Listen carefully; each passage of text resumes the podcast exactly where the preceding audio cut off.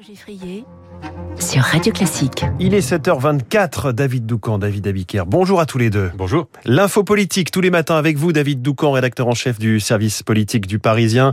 La campagne présidentielle traverse une forme de faux plat, mais il y a beaucoup d'agitation en Macronie. Chacun essaie de trouver une place dans la future campagne du président, mais lui, eh bien lui ne dit rien à personne. Oui, on constate toute une série d'initiatives politiques. Je vous les liste. Stanislas Guérini, à la tête du parti, prépare ce qui peut l'être, c'est-à-dire des tracts sur le bilan, une campagne d'affichage.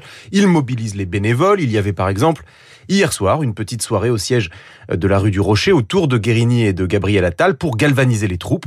Le député Laurent Saint-Martin euh, s'occupe euh, pour sa part de lever des fonds. Il revendique avoir déjà amassé près de 2,5 millions d'euros euh, de dons. Sébastien Lecornu se charge de traiter les élus. Jean-Michel Blanquer a créé son think tank en espérant peser sur les thèmes de campagne. L'ancien président du groupe à l'Assemblée, Gilles Legendre, aussi.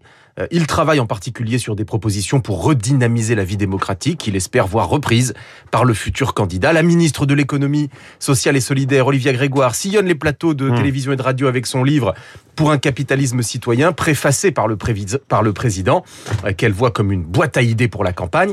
Le député Sacha Houlier se présente comme le monsieur riposte, alors qu'entre nous, Personne ne lui a rien demandé.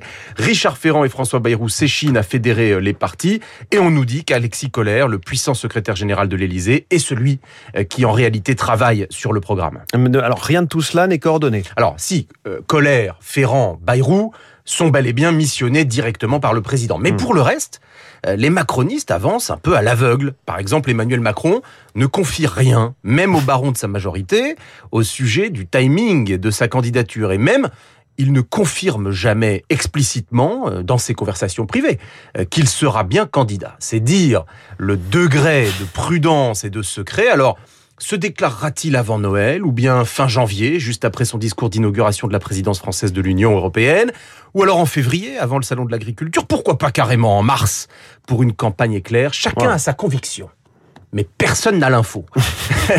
et alors, cette campagne, euh, elle s'organisera comment? Qui la dirigera? Quel sera le projet? Autant de questions que se posent en ce moment les, la plupart des cadres de la majorité. Cela explique l'agitation que je vous décrivais à l'instant, parce que chacun essaie de se rendre indispensable, de plaire au futur candidat, de trouver sa place dans la campagne de réélection. Quant à Macron, eh bien, il n'encourage ni ne décourage personne. Darwinien, il laisse la sélection naturelle opérer, il gardera à la fin les meilleures idées et si j'ose dire, il gardera les meilleurs tout court.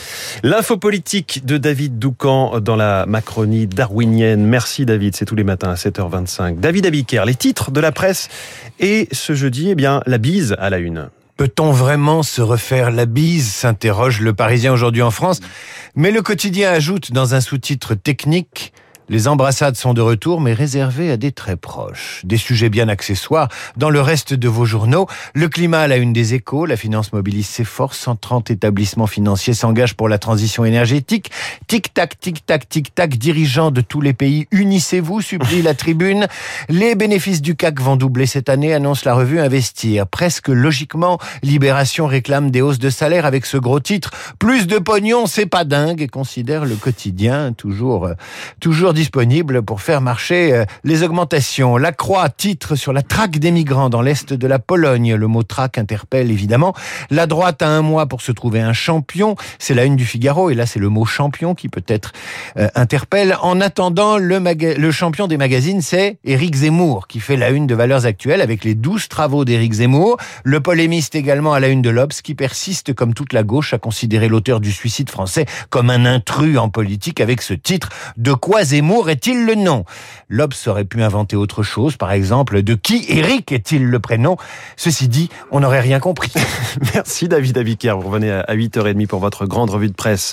Voici le programme de la matinale de Radio Classique, je vous accompagne jusqu'à 9h. Il a observé la France des entrepôts Amazon, des livreurs de sushi, des stations de ski, des stages de jeunes et des go fast. L'invité de la matinale, Jérôme Fourquet, dont le livre La France sous nos yeux est salué partout comme un grand ouvrage impressionniste sur notre pays entre géographie géographie, sociologie et politique.